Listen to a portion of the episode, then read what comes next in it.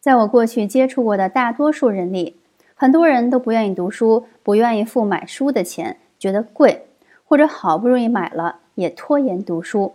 明明书里有引路者，可是平时呢还凡事靠自己踩坑摸索，这个方法就有点太笨了。读书可以让你早知道，这个早知道不是单纯随着作者笔下一起追忆过去。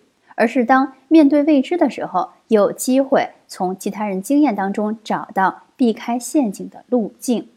虽然每个人经历差异很大，你不可能完全复制每个人的过程，但一些方法是可以借鉴的。